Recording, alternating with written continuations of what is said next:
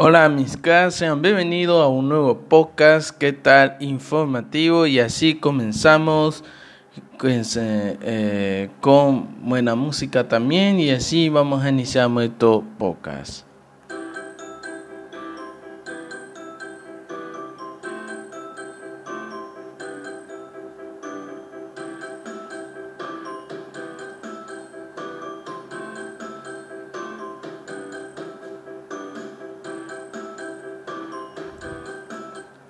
Y antes de iniciar, necesito tu apoyo. Si te está gustando este podcast, dale un me gusta, comparte y también pueden dejar sus comentarios.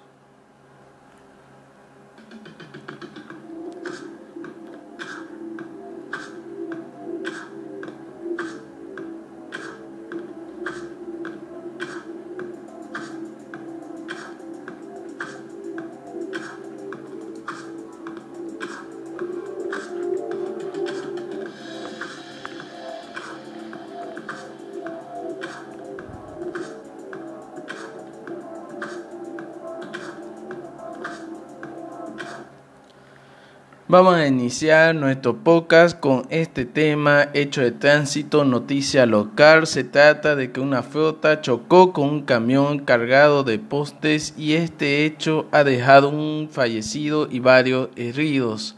Según el informe, eh, se informa que aproximadamente a horas 19.00 de domingo 15 de noviembre de 2020, ocurrió este hecho lamentable. El lugar del hecho fue en la carretera bioceánica cuando colisionaron un camión cargado de postes con un bus de la cooperativa 23 de marzo. Este accidente fue a la altura de Yacuces y aún se desconocen las causas y la zona del accidente está aproximadamente a 100 kilómetros del municipio de Puerto Suárez y a 600 kilómetros de Santa Cruz de la Sierra.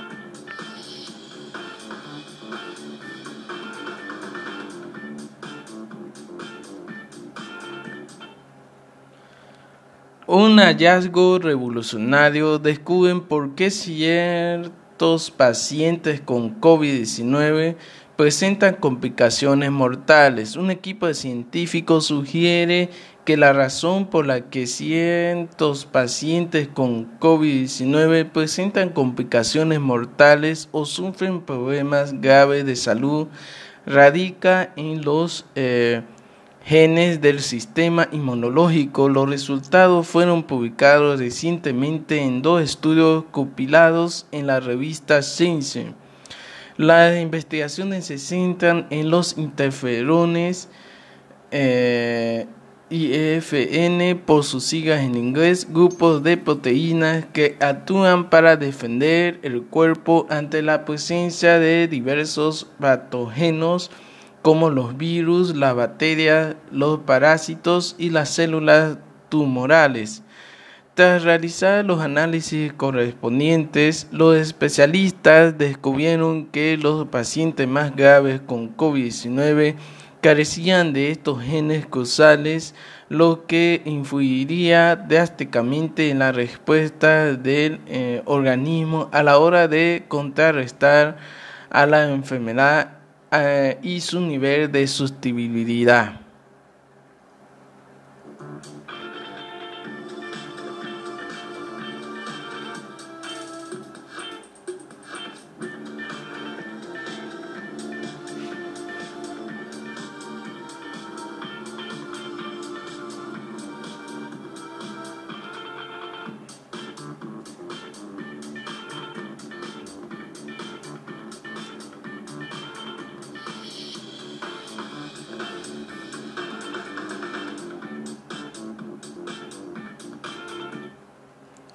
Interferencia de autoanticuerpos. En el primer estudio, los científicos observaron que el 10,2% de 987 pacientes que padecieron con una infección grave por el nuevo coronavirus tenían un error genético innato. En estos casos, las células eh, que atacan por error el organismo, llamados autoanticuerpos, autoanticuerpos interferirían con el IFN descadenando las complicaciones. Mientras tanto, eh, otros pacientes con COVID-19 con un cuadro clínico más leve o directamente asintomáticos no presentaron los mismos niveles de autoanticuerpos, permitiendo que sus IFN combatieran el virus. De hecho, solo 4 de 1.227 pacientes sanos tenían los autoanticuerpos.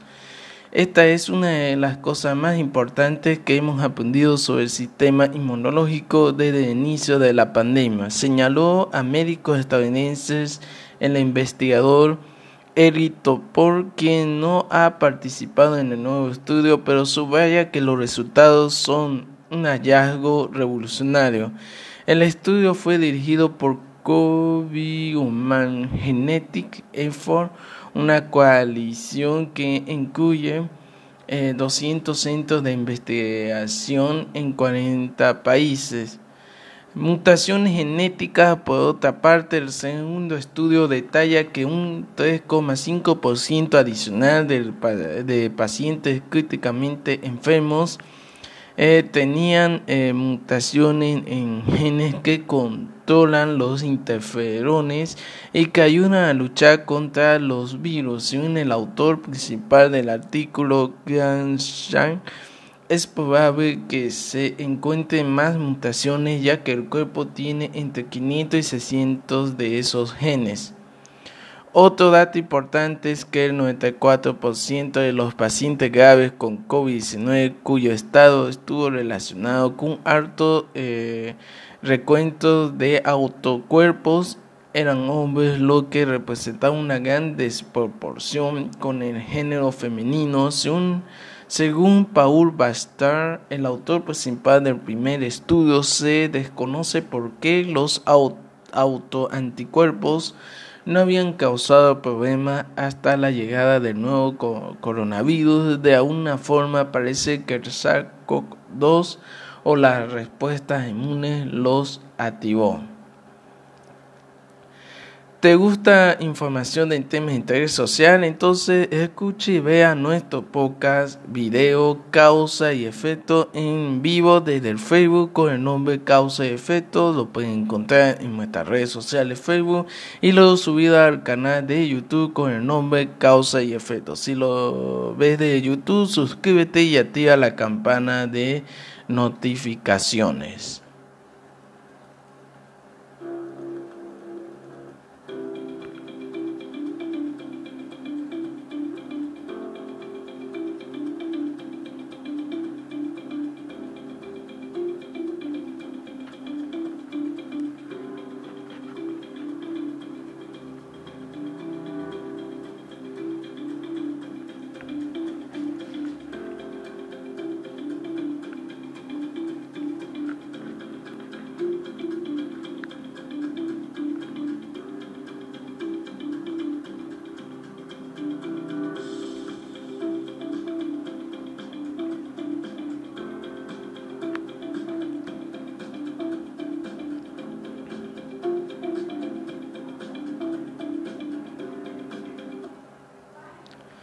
Genio. Un niño de 6 años de la India se ha convertido en el programador de computadoras más joven del mundo. Se trata de Arkan Tarzania. Aprobó el pasado mes, el enero, el examen de certificación de Microsoft, obteniendo unos sorprendentes 900 puntos de 1000 en el centro de pruebas de Person Buer. Este 9 de noviembre le fue reconocido un récord Guinness como el desarrollador del software más joven del mundo. De esta manera, Arkan Tanzania batió la marca que desde 2016 había pertenecido al pakistani Mahak Hasha, reconocido como el programador más joven del mundo a los 7 años. El testimonio Empecé a usar tabletas cuando tenía eh, dos años a los tres con dispositivos con iOS y Windows. Más tarde supe que mi padre estaba trabajando en Python. Declaró Tarzania en una entrevista citada por la cadena india NDTV. El padre del niño Tarzania, que es ingeniero de software, señaló que su hijo había desarrollado un interés por la codificación y le enseñó los conceptos básicos de la programación. Desde muy joven se interesó mucho en los gadgets, solía divertirse con juegos en tabletas y también resolver acertijos. Cuando aumentó su interés por los videojuegos, pensó en crearlos y solía verme a mí haciendo codificación, afirmó. Actualmente el pequeño se encuentra desarrollando un juego propio que está en versión 2D y 3D y en el futuro desea trabajar en la inteligencia artificial y construir su propio robot.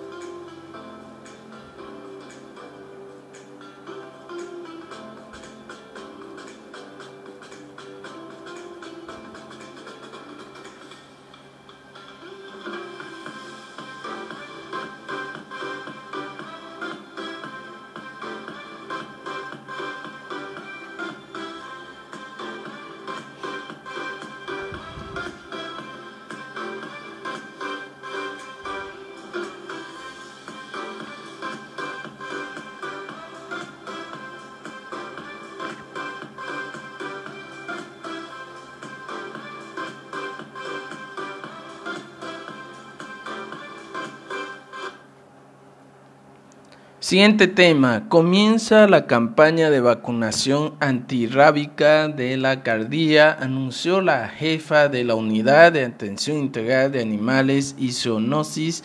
Hablamos de Jamie Sarabia, que indicó que la campaña de vacunación antirrábica comenzó este lunes en los 66 centros de salud de La Paz y en la Casa de la Mascota y en la Subalcaldía San Antonio y Ampaturi. Además, una brigada EDI llegará a las zonas alejadas de tres macro distritos. La, la, vacunación será de lunes a viernes de 8.00 hasta las 15.00 en los centros de salud y en las subalcaldías. Nosotros también vacunamos durante todo el año, afirmó Sarabia quien informó que en la casa de la mascota la atención será de 8.00 a 15.30. Así que mucha atención a las personas que viven en La Paz, sobre este anuncio de la vacunación muy importante antirrábica. Si te está gustando este podcast, dale un me gusta, comparte y también pueden dejar sus comentarios. Quiero comentarles que hacemos nuestro programa audiovisual por nuestro Facebook, Radio TV, Banejo Multimedia Digital, que espero que visites para ahí, le dé like a todos los que ustedes que están haciendo y nuestro canal de YouTube, como te la revista, suscríbete y activa la campana de notificaciones.